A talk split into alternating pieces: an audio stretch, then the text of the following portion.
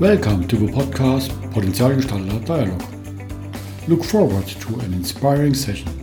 My name is Jürgen Ruff.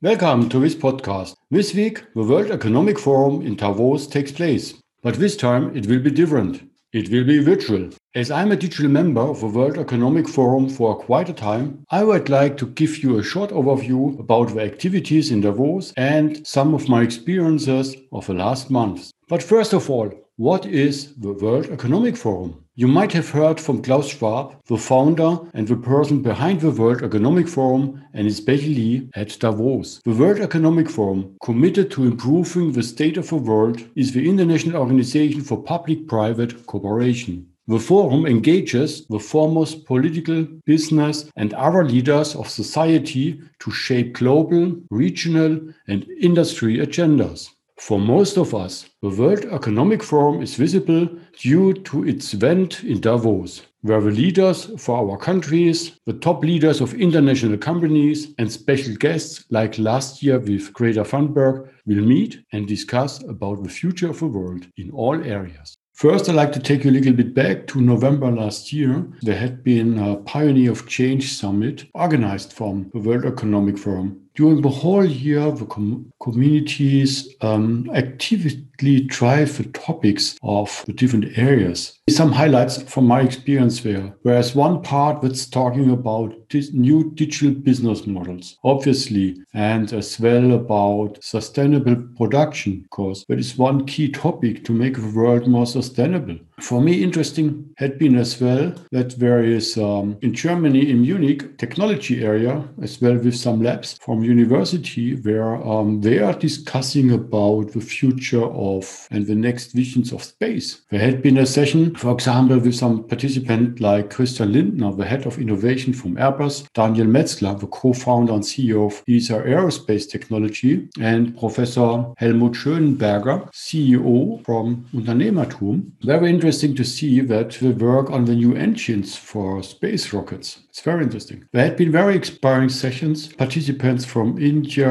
and, and from Africa and from South America with leaders of social entrepreneurs working with handicapped kids and that in the COVID 19 phase. It's very incredible um, what they have done and what they invest from their private health and monetary possibilities to get these handicapped people supported throughout the crisis and make their life better and nicer. And it's great to see that they get a place here on the World Economic Forum and appreciated for their absolutely great work. At the end of a week, there had been an event limited to 48 participants, talking about moving forward, leading inspiring change as a summary out of this week. Luckily, I got invited to uh, join that session. Great to see it was facilitated by Kay Firth Butterfield, the head of artificial intelligence and machine learning, member of the executive committee of the World Economic Forum. And with two panel speakers, it's Azeem Azhar, chief at Exponential View, and Salagos, head of MasterCard Labs for financial inclusions. And at the end, we got chosen randomly to, to a group of three to discuss what we have heard and what our ideas are for the next step. And luckily, I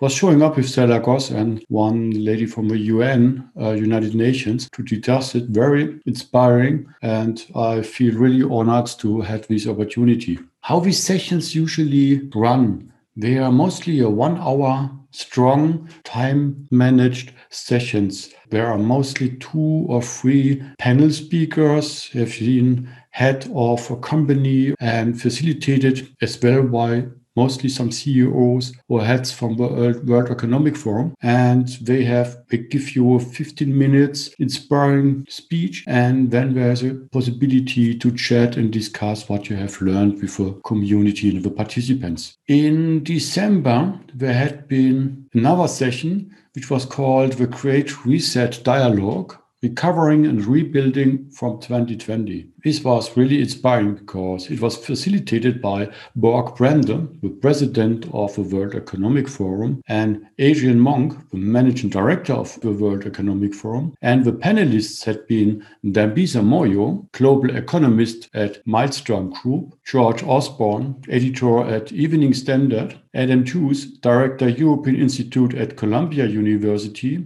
Tammy Tam, editor in chief at South China Morning Post, and Vali Nasr, professor of international relations at the Paul Nitze School of Advanced International Studies the John Hopkins University, and as of my knowledge, he's counseling as well President Biden. For me, very excited to participate and see how clear they speak about the impact which happens from the COVID crisis and the impact from the last phase in the US from the president and the political impact uh, and relationship between the United States and China and how long it might take that the United States will recover. Very excited about uh, listening to that clear messages here, and I'm looking forward what's coming next. Yeah, and this week it's Davos. It's usually on site in the Switzerland, and you see in the televisions mostly the demonstrations, and at the other side, the impressive momentum of leaders and business personalities and some special guests and stars there. This time it is virtually. Davos mostly has a setup that you have what you see on television, that forum of participants, and there is an outside area where a lot of extended activities from all the communities take place.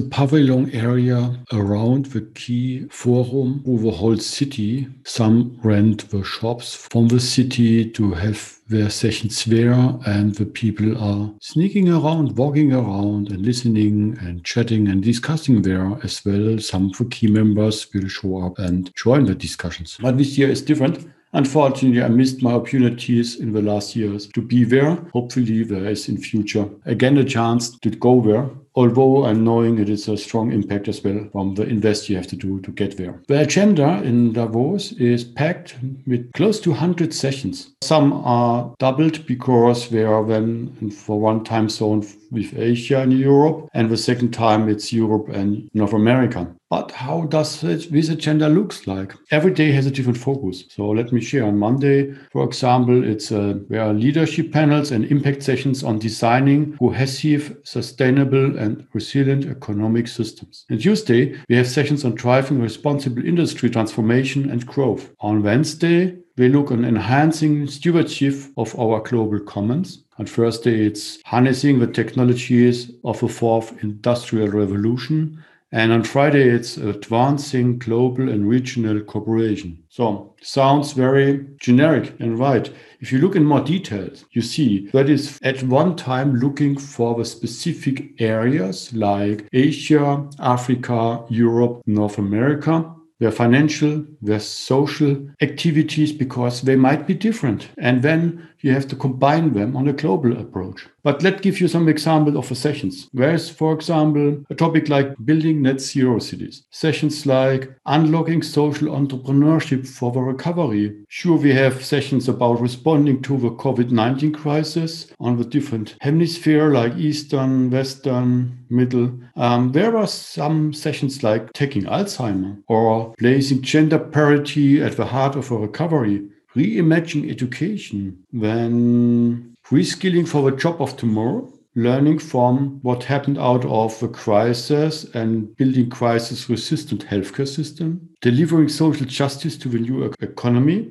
accelerating grassroots innovation, resetting digital currency, strengthening the financial and monetary systems, implementing stakeholder capitalism, reassessing corporate risk and reinforcing resilience, designing connected and sustainable value chains, and you see, and so on. Completely different topics. And I'm curious and very excited to participate. And let's see how many I can pick because uh, somewhere you have to focus as the range is so wide you cannot consume everything, especially from the time perspective. As there is no on-site meeting, we plan to have in May in Singapore a real on-site meeting where the committee members will come together and meet there. So let's see if it's possible, and I think we'll see that then as well in the news. And if I have a chance to participate virtually, maybe I will do an update for you on that session. So that is a quick roundup from what World Economic Forum is driving through the year. There's a great newsletter which you can apply for, and I have information as well in the show notes. So thank you for listening, and I wish you a wonderful day. Bye for now.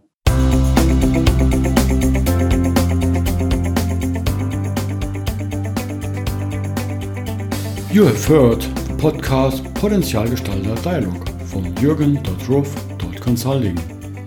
Thank you for listening. Have a wonderful day.